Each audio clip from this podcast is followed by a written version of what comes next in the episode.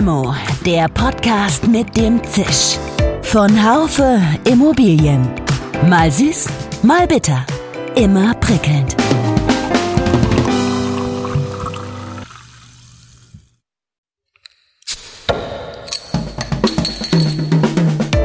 Limo, der Podcast mit dem Zisch. Von Haufe Immobilien. Mal süß, mal bitter. Immer prickelnd. Hallo und herzlich willkommen zur neuen Folge von Limo, dem Podcast von Haufe Immobilien. Heute geht es um etwas scheinbar Banales. Wir beleuchten die Prozesse im Geschäftsalltag der Immobilien- und Wohnungswirtschaft. Langweilig, meinen Sie vielleicht? Mitnichten. Es geht nämlich darum, wie genau diese Prozesse des Vermietens, Verkaufens und Verwaltens eigentlich gestaltet sind.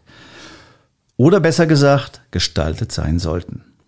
Denn oft sind traditionelle Prozesse, ohne dass sie hinterfragt werden, der Grund, warum ein Digitalisierungsvorhaben manchmal auch nicht gelingt. Man muss schon an den Kern der Prozesse ran. Denn bloß alte und gewohnte Prozesse schneller zu machen, bringt Immobilienverwaltern, Asset Managern und Maklern nichts. Es bringt sie auf jeden Fall nicht in neue und skalierbare Geschäftsmodelle. Und wie so etwas gelingen kann, dem wollen wir heute auf den Grund gehen. Deshalb habe ich mich für die heutige Limo mit zwei Digitalisierungsexperten der Branche verabredet. Zum einen ist in der Leitung Nessim Chebuya, der CEO von Everreal. Also ein Onboarding bei unseren Kunden geht tatsächlich sehr schnell. Also in einer Stunde Online-Meeting können Unternehmen mit Everreal starten und wir wollen denen sozusagen diese Hilfestellung geben, in diese neue Welt zu wechseln. Ebenfalls zugeschaltet ist Peter Schindelmeier, der CEO und Mitgründer von Kassavi. Alles dreht sich ums Gebäude, dreht sich um Mieter, dreht sich um Eigentümer. Genau diese Gemeinsamkeiten gilt es halt in so einem Ökosystem sinnvoll miteinander zu verknüpfen. Everreal schreibt sich auf die Fahnen, die Vermietungs- und Verkaufsprozesse in der Immobilienwirtschaft vollständig zu digitalisieren. Kassavi bietet eine Cloud-Plattform für digitale Immobilienverwaltung sowie integrierte Online-Dienste über große Teile des Immobilienlebenszyklus. Man sieht, die beiden Firmen ergänzen sich komplementär. Aktuell laufen etwa mehr als 500.000 Einheiten in den Bereichen Wohnen und Gewerbe, Bestand oder Neubau über die Software von Everreal. Kassavi seinerseits hat 1,8 Millionen Einheiten in seinen Systemen vom Vorgangsmanagement bis hin zur Mieterkommunikation auf allen Kanälen. Grund genug einmal nachzufragen, wie die beiden kooperierenden PropTechs in relativ kurzer Zeit solch eine Marktdurchdringung aufbauen konnten. Das tue heute ich, Jörg Seifert. Ich bin Managing Editor des Fachmagazins Immobilienwirtschaft. Diese Podcast-Folge wird Ihnen präsentiert von Everreal und Kasavi, Ihre Partner für einfaches und effizientes Vermieten, Verkaufen und Verwalten von Immobilien. Hallo, lieber Nessim Djerbua nach München. Hallo Jörg, schön hier zu sein. ja, ja, wie, wie geht's? Wie steht's bei dir? Hattest du schon eine neue Idee im Zusammenhang mit Digitalisierung heute? Also eine neue Idee, nicht konkret. Ich hatte tatsächlich heute ein Gespräch mit einem Kunden, die Everreal einsetzen und tatsächlich die Vermietung komplett durchführen, ohne dabei bei dem Besichtigungstermin zu sein. Und das wird ermöglicht, indem es den Mietinteressenten äh, ermöglicht wird, dass sie einfach online einen Termin buchen, sich den Schlüssel abholen und vorher noch eine Identitätsprüfung durchführen. Und äh, in dem Gespräch ging es eigentlich darum, wie können wir das eigentlich weiterführen? Also nicht aufhören bei dem Besichtigungstermin, sondern wie können wir es schaffen, den Prozess noch weiter zu automatisieren, sodass es irgendwann, und das ist das Ziel, den Aufwand natürlich zu, zu reduzieren, aber auch, wie kann man es schaffen, dass die Immobilie sich vielleicht irgendwann selbst vermietet. Okay. Die sich selbst vermietende Immobilie. Hervorragend. Ich bin gespannt. Da kommen wir vielleicht ja noch drauf im Verlaufe des Gesprächs. Ja, und äh, hallo, lieber Peter Schindelmeier, ebenfalls nach München. Wie geht's? Wie steht's bei dir? Hattest du schon einen Geistesblitz heute? Hallo Jörg, vielen Dank, dass du uns heute eingeladen hast. Ich hatte sicherlich schon einen Geistesblitz. Die Frage ist immer, wie lang bleibt der erhalten und wann holt mich die Realität wieder ein? Also um ehrlich zu sein, sind wir gerade mit unterschiedlichen Themen sehr beschäftigt. Äh, tagesaktuell ist das Thema EED und da irgendwie dieses gesamte Dienstleister-Ökosystem rund um die um das Submetering zusammenzubringen, eher das, was uns beschäftigt, anstatt Geistesblitze zu verfolgen. Aber äh, trotzdem, es bleibt genug, äh, genug Raum für Innovation. Okay, ja, sehr schön. Nessim, alle reden jetzt in der Immobilien- und Wohnungswirtschaft vom digitalen Ökosystem. Hat jetzt das Einzelkämpfertum als Firma komplett ausgedient? Seht ihr auch bei Everreal jetzt alles nur noch integrativ? Ja, gute Frage. Also Einzelkämpfertum, würde ich sagen, hat nicht ausgedient. Noch nicht, aber ich glaube, es ist auf jeden Fall nicht zukunftsorientiert zu denken, dass man alles anbieten kann. Und natürlich gibt es immer noch Unternehmen, die gerne alles aus einer Hand anbieten. Aber in der heutigen vernetzten Welt, denke ich, macht das keinen Sinn. Die, die Zahl der Softwareanbieter am Markt steigt eigentlich stetig. Das heißt, immer mehr Speziallösungen sind am Markt und die Kunden haben natürlich immer vielseitigere Anforderungen, die eigentlich ein Anbieter gar nicht anbieten kann.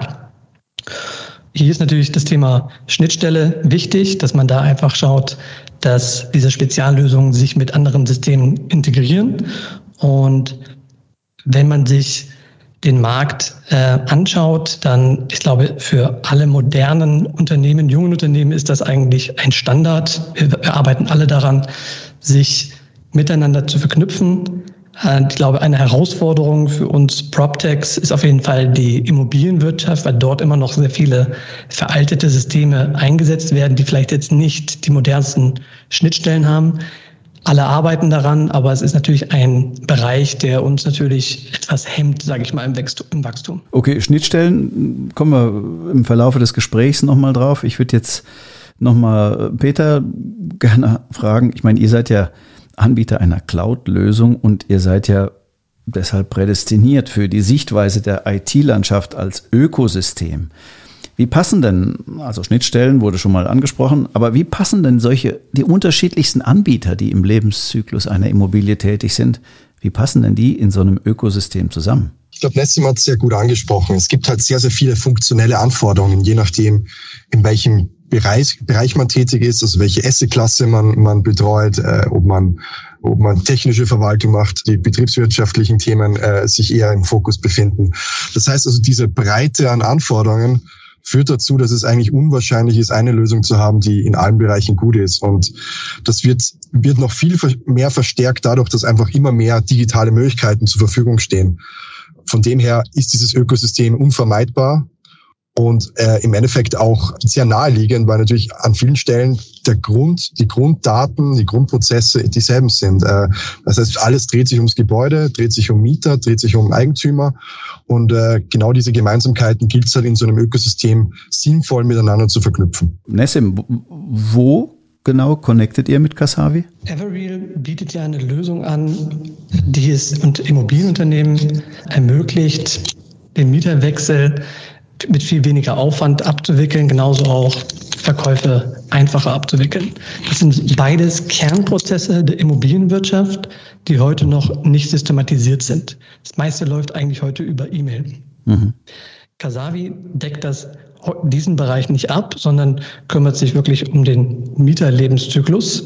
Und deswegen ergänzen wir uns da sehr stark. Also was wir anbieten, deckt Kasavi heute nicht ab. Und Konkret connecten wir uns eigentlich mit Kasavi, wenn es um den, um den Austausch von Stammdaten geht. Und zum Beispiel das ist so, wenn ein Mieter kündigt, ein Mitarbeiter in der Verwaltung das Enddatum einträgt, dann wird es automatisch bei Everreal eingespielt und der Mitarbeiter in der Vermietung kann sofort sehen, diese Wohnung ist gekündigt, ab dem Zeitpunkt kann sie vermietet werden und gleichzeitig bekommt er alle Daten. Ja, Peter, jetzt liegt meine nächste Frage auf der Hand. Äh, wie klappt das mit der Schnittstelle? Zu Everreal? Wie Nessim schon sagt, also wir sind ja komplementär zueinander. Und das ist nicht selbstverständlich, muss man sagen, in diesem PropTech-Bereich, weil wenn man sich so manche PropTech-Lösungen anschaut oder die Website durchliest, dann weiß man nicht wirklich, was die genau machen oder was sie eben nicht machen. ja, ich, ich, ich schätze Everreal sehr, weil die sehr früh begonnen haben, sich zu, zu fokussieren und zu sagen, wir fokussieren uns dem, auf den Bereich der Vermietung, auf die, auf die Transaktion. Und das macht es natürlich für uns äh, in einer Partnersituation auch leichter, dann klar die, die Abgrenzungen zu erkennen und zu sagen, für diesen Bereich ist der Partner zuständig, für diesen Bereich sind wir zuständig. Und bei Everreal hat das sehr gut funktioniert, äh, weil wir eben da wirklich sehr komplementär von Anfang an uns auch äh, aneinander annähern und die Partnerschaft aufbauen konnten. Heißt jetzt nicht, dass es von Anfang an gleich perfekt lief. Ja, man muss sich, man kann so eine Partnerschaft nur bis zu gewissen Grad am Reißbrett entwickeln. Vieles davon ist auch im, im, im, im Doing und bei den ersten Kunden, die das dann nutzen. Aber die Grundvoraussetzung ist auf jeden Fall mal, dass man sehr gut weiß, was macht der Partner, was macht er nicht und wie können die beiden Lösungen gemeinsam mehr erreichen. Und das ist bei uns beiden auf jeden Fall der Fall. Was mich mal interessieren würde, Nessim, ist, wenn ihr eure Lösungen draußen am Markt präsentiert, und den Firmen das ausführlich vorstellt, was ihr so macht und was ihr könnt, besteht da nicht die Gefahr, dass die Firmen, die ihr eigentlich als Kunden haben wollt, dann nicht mit euch in ein Kundenverhältnis gehen, sondern stattdessen angeregt von, von eurer Lösung, sie lieber eine ähnliche selbst auf die Beine stellen? Also diese Gefahr gibt es natürlich immer, aber sie ist eigentlich eher nur theoretisch denn so eine Software stellt man nicht einfach mal auf die Beine. Softwareentwicklung ist teuer, muss nicht nur einmal entwickelt werden, sondern konstant weiterentwickelt und gewartet werden. Das wäre also für ein einzelnes Unternehmen überhaupt nicht profitabel. Also ich kann da auch ein Beispiel geben. Ein mittelständisches Unternehmen, das circa 250 Transaktionen im Jahr macht, also mit Transaktionen meine ich Vermietungen und Verkäufe, kann mit Everreal circa 50.000 Euro einsparen bzw. freisetzen. Und das für nur 900 Euro im Monat. Also für 900 Euro im Monat werde ich keine Software entwickeln und warten und weiterentwickeln. Was eher schon passiert ist, dass wir bei manchen Unternehmen feststellen, die vielleicht die Vorteile der Digitalisierung noch nicht erkannt haben, dass dann eher Kommentare kommen wie, das Geld stecke ich lieber in einen Azubi rein. Und hier wissen wir natürlich, alle Mitarbeiter finden es sehr schwierig. Azubis finden es auch sehr schwierig. Ein Azubi macht Urlaub, ist mal krank, verlässt das Unternehmen. Und wichtig ist ja, dass man diese Transaktion wirklich auch als Kernprozess sieht und systematisiert und professionalisiert. Und dafür gibt es skalierbare Lösungen, die aus, jeder, aus jedem Mitarbeiter eigentlich auch eine Fachkraft machen. Stimmt, der Azubi ist nicht äh, skalierbar, ja. und wenn man, Peter, wenn man, wenn man aber sieht, wie sich so die etablierten Unternehmen am Markt verhalten, und wir sprechen von Ökosystem, meint da nicht jeder sein eigenes Ökosystem? Und wenn ihr mal ganz ehrlich seid, würde nicht ihr nicht auch am liebsten ein ureigenes Ökosystem schaffen, in dem ihr ganz allein der Gatekeeper seid, die Zugänge regelt? offenerweise muss man schon sagen, dass die traditionelle Herangehensweise in dieser Branche ist, ein, ich, ich nenne es mal diplomatisch kuratiertes Ökosystem zur Verfügung zu stellen. Das hat sich aber, glaube ich, ja, überlebt, dieses Modell, äh, auch wenn man sich andere Branchen anschaut. Als wir äh, vor sechs, sieben Jahren gestartet sind in diesem, in diesem äh, Bereich, wo wir jetzt tätig sind, da hat man sehr schnell gemerkt, wir kommen eigentlich in eine bestehende Softwarelandschaft rein und wir müssen uns hier arrangieren, kooperieren, an gewissen Stellen vielleicht auch mal unser Glück erzwingen. Und damit eben auch sind wir gezwungen, im Endeffekt von Anfang an sehr offen zu agieren gegenüber anderen Softwarelösungen. Und wir haben, wir haben für uns beschlossen, dass wir das zu einer, zu einer Stärke unserer Lösung machen, zu einer Kernkompetenz, weil wir einfach diese, dieses fragmentierte Ökosystem an Softwarelösungen möglichst gut mit Kasavi koppeln wollten und umgekehrt.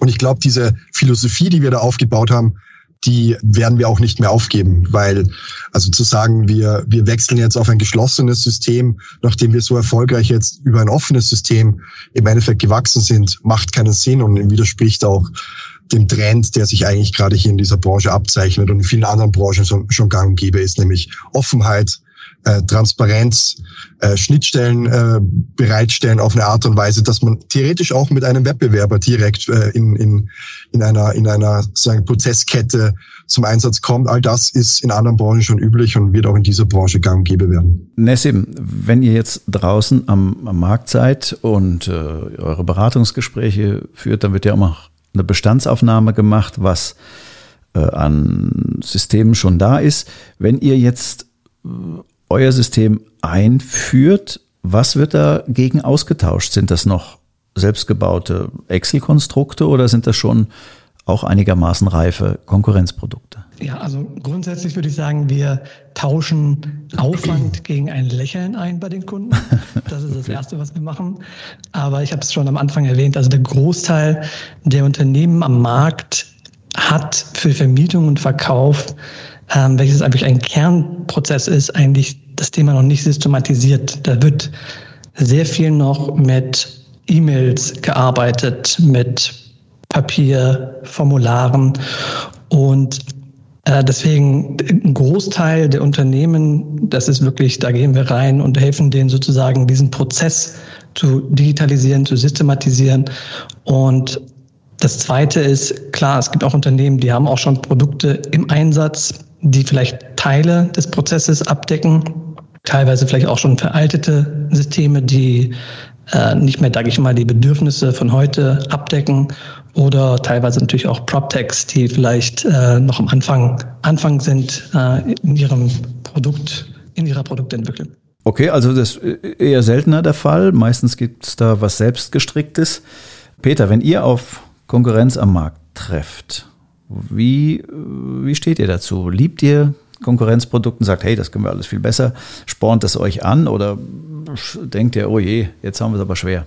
Also vom Prinzip her, äh, glaube ich, belebt, sprichwörtlich belebt Konkurrenz den Markt.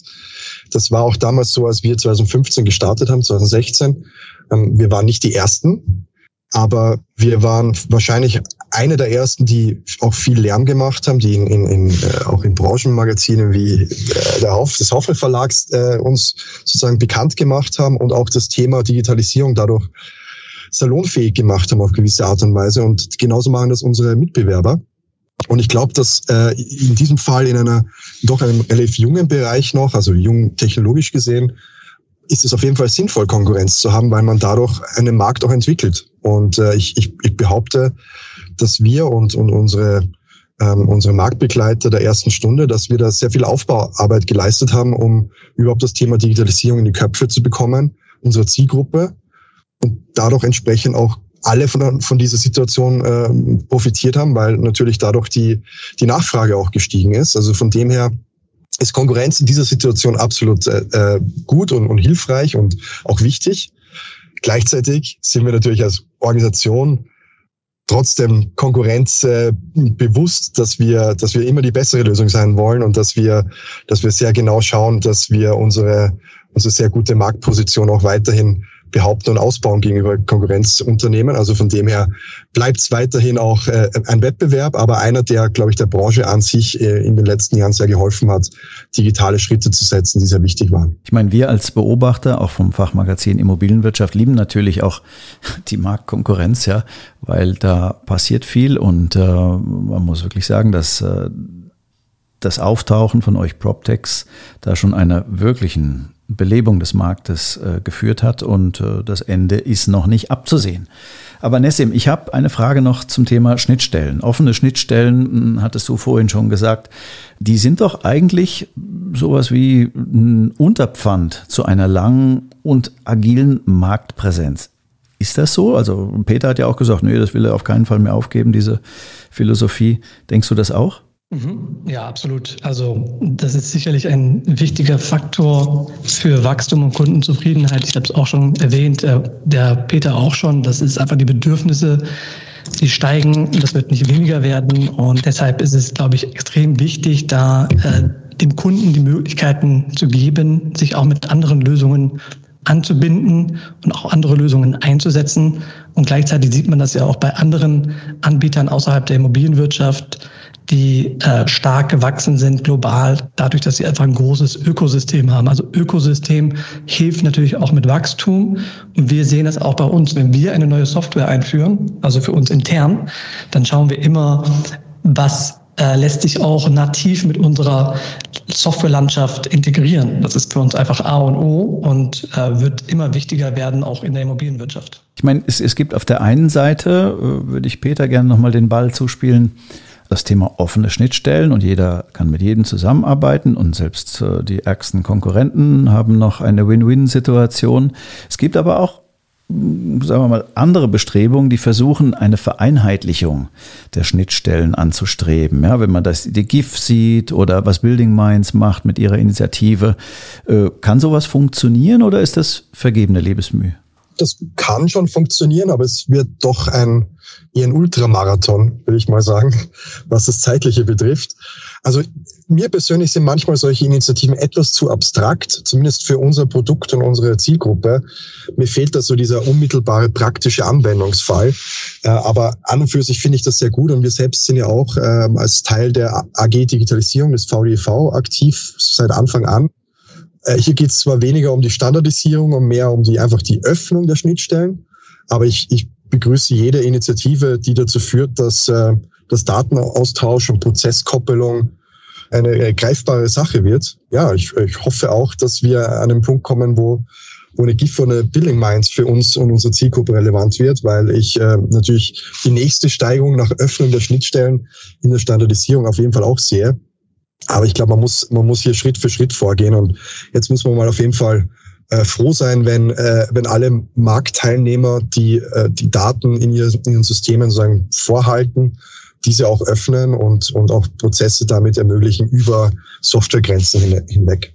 Ja, Nessim, es gibt einiges an, an Trends im Markt, die so zu äh, beobachten sind. Digitalisierung ist einer davon. Wenn du jetzt quasi sagen solltest, welcher Trend hat dich denn am meisten überrascht in der letzten Zeit?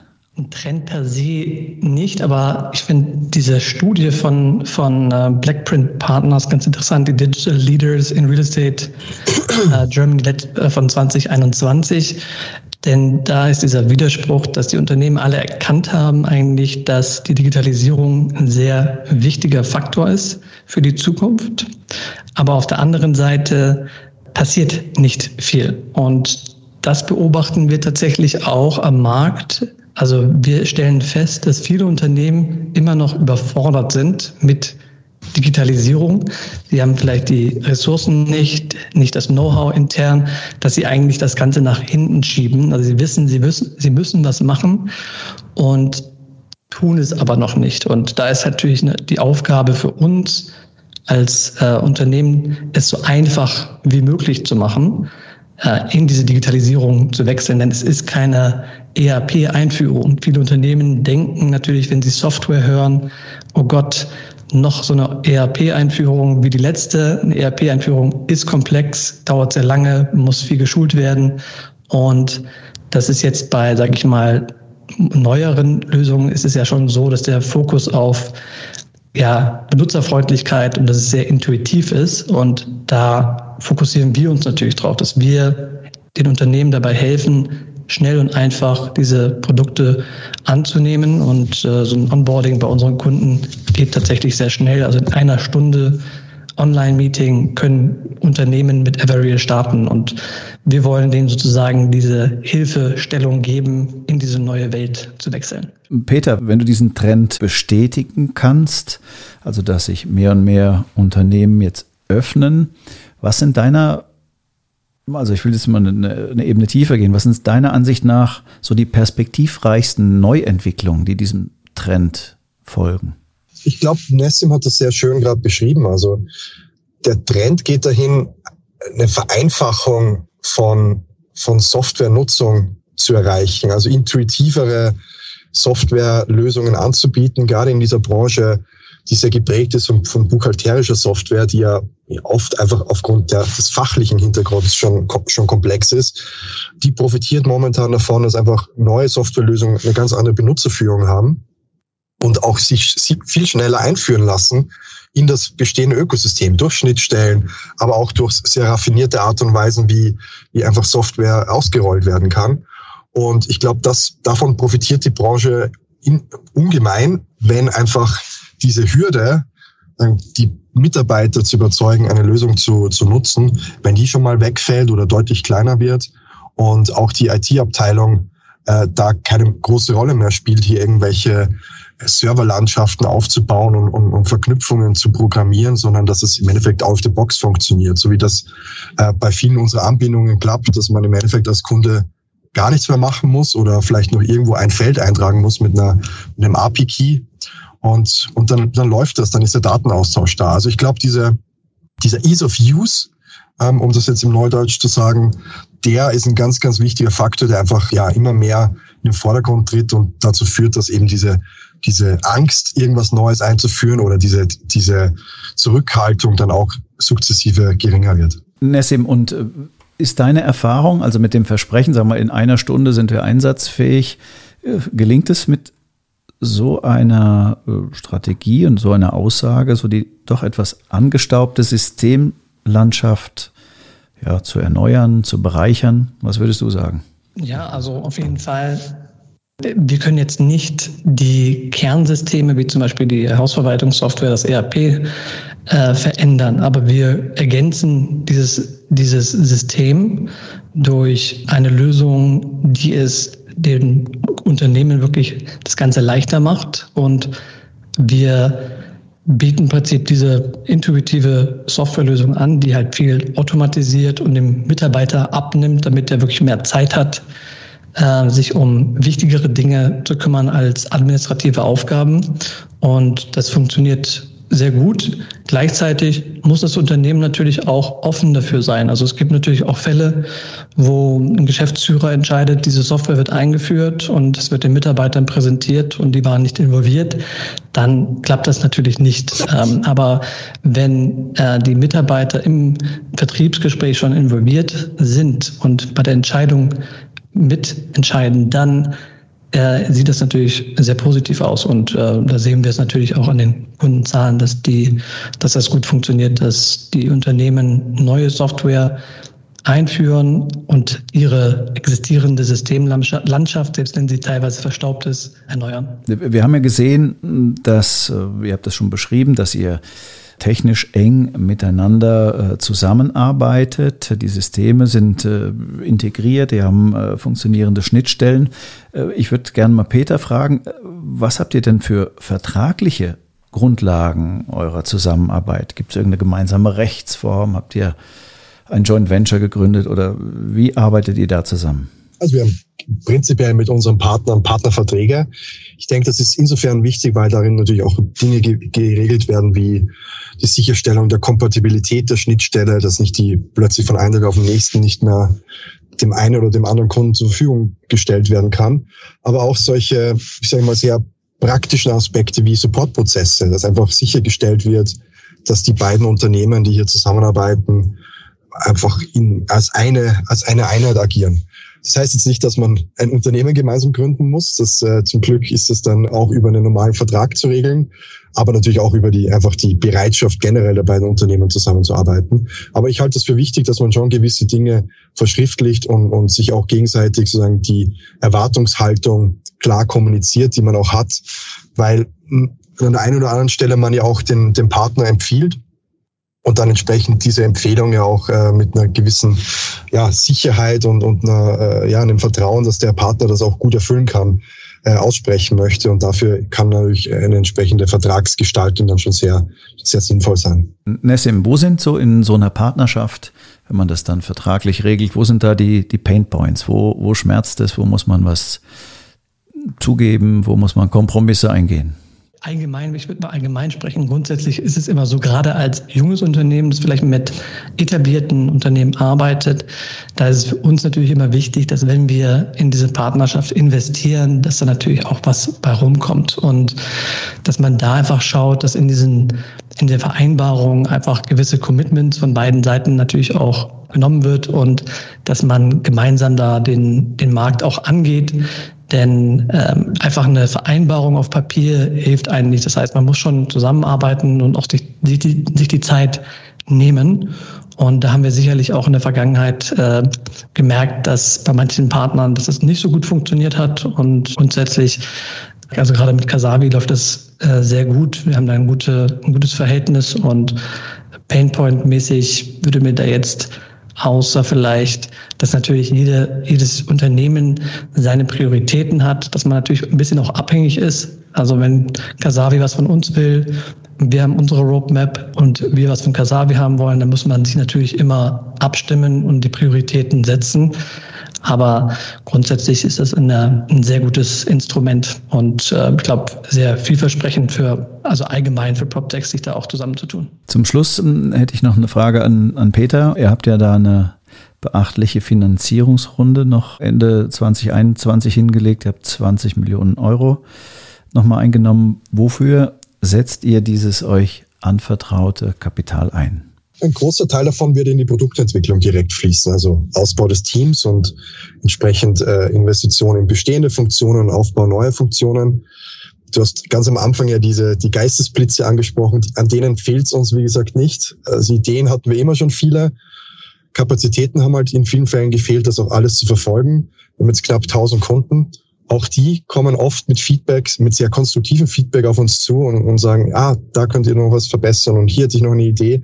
Also freut es mich sehr, dass wir jetzt damit auch wirklich nochmal ähm, ein größeres Rad drehen können und ähm, entsprechend im Produkt noch große Schritte machen wollen, weil wir einfach sehr, sehr viel Automatisierungspotenzial noch in der Branche sehen und äh, entsprechend soll hier sehr viel dieser, dieser Möglichkeiten auch in die, in die Erhöhung des Automatisierungsgrads äh, fließen, den wir unseren Kunden bieten wollen.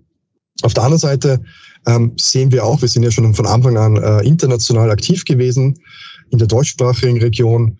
Wir sehen aber durchaus auch Potenzial, dass wir äh, Kasabi auch in anderen Ländern bereitstellen. Wir kriegen da immer wieder Anfragen. Und äh, auch hier wollen wir einfach zeigen, dass, äh, dass es möglich ist, heutzutage eine, eine PropTech-Lösung auf internationaler Ebene auch äh, zu etablieren ähm, die, die, die PropTech-Branche oder die Immobilien-Software-Branche ist oft sehr, sehr national geprägt, muss man dazu sagen.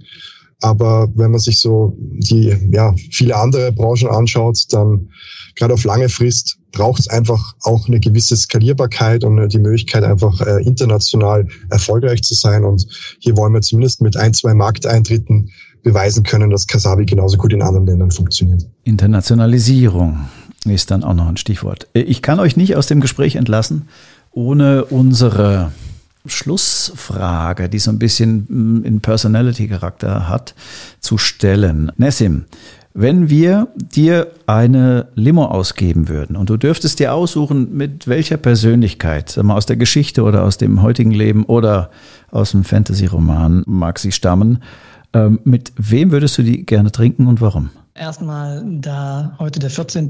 Februar ist und meine Frau heute Geburtstag hat, würde ich als erstes natürlich die Limo mit ihr. Herrlich. Aus, ja, aus dem breiten Umfeld wäre es wahrscheinlich Unternehmer oder pol berühmte Politiker, die, die ich spannend finde, ob das ein Elon Musk ist oder Präsident wie Barack Obama. Das sind einfach Persönlichkeiten, die finde ich spannend und ähm, das wäre wahrscheinlich mein mein Wunsch, aber ob das in Erfüllung geht, das werden wir sehen. Ja, das weiß man nicht. Aber wünschen kann man sich's und wie soll ich sagen, die laufen ja auch draußen rum und trifft man vielleicht auch mal auf einer Veranstaltung oder wie auch immer. Äh, Peter, mit wem würdest du gerne Limo trinken? Ich war jetzt gerade eine Woche in Quarantäne und heute ist mein erster Tag wieder in Freiheit. okay. ich, bin, ich, ich, bin einfach froh, jetzt mal wieder unter Leuten zu sein. ich, ich trinke die, die Limo mit der ersten Person, die mir eine anbietet. Noch lieber wäre mir vielleicht sogar ein Bier. Also Nessim, du bist ja eh hier in der Nähe. Komm, komm gern vorbei und trink von der Limo oder vielleicht ein Radler oder gleich ein Bier. Ja, ja da gibt's ja schon Abendpläne dann. Ja, schönen Dank, Peter. Danke, Jörg. Und äh, Nessim, auch dir. Mach's gut und auf Wiederhören. Ja, vielen, vielen Dank. Tschüss. Ciao, ciao. Schönen Tag noch. Bis dann. Ciao. Das war Limo, der Podcast von Haufe Immobilien mit Nessim Djerbur und Peter Schindelmeier. Ja, man sieht, der Aufbruch der Immobilien- und Wohnungswirtschaft manifestiert sich auch in solch lebendigen Kooperationen zwischen zwei aufstrebenden PropTechs. Die haben ja auch schon ein ganz gutes Standing am Markt. Also spannend äh, fand ich heute persönlich, dass da schon dran gebastelt wird, die sich ewig selbst vermietende Immobilie zu kreieren mit Hilfe der Softwarelösung. Und ich bin gespannt, äh, wie weit die Kooperation zwischen den beiden Firmen noch geht, ob es auch die sich selbst verwaltende Immobilie und die sich selbst durch den Lebenszyklus steuernde Immobilie dann nicht nur in Deutschland, sondern vielleicht auch noch in anderen Ländern gibt. Und vielen Dank fürs Zuhören, auch liebe Limo-Fans. Ich hoffe, Sie hatten auch diesmal einige Aha-Momente. Limo gibt es auf allen gängigen Podcast-Kanälen. Wir hören uns wieder am nächsten Montag ab 8 oder, das ist ja das Gute am Podcast, wann immer Sie wollen. Mit großem Dank auch an das gesamte Team vom Marketing bis zur Regie und Technik verabschiede ich mich vom Limo-Mikrofon. Tschüss und bis zum nächsten Mal. Ihr Jörg Seifert. Schön, dass Sie dabei waren. Bis zur nächsten Folge von Limo, dem Podcast mit dem Zisch von Haufe Immobilien. Um keine Folge zu verpassen, abonnieren Sie doch einfach den Podcast in Ihrer Podcast-App. Schön, dass Sie dabei waren. Bis zur nächsten Folge von Limo, dem Podcast mit dem Zisch von Haufe Immobilien. Um keine Folge zu verpassen, abonnieren Sie doch einfach den Podcast in Ihrer Podcast-App.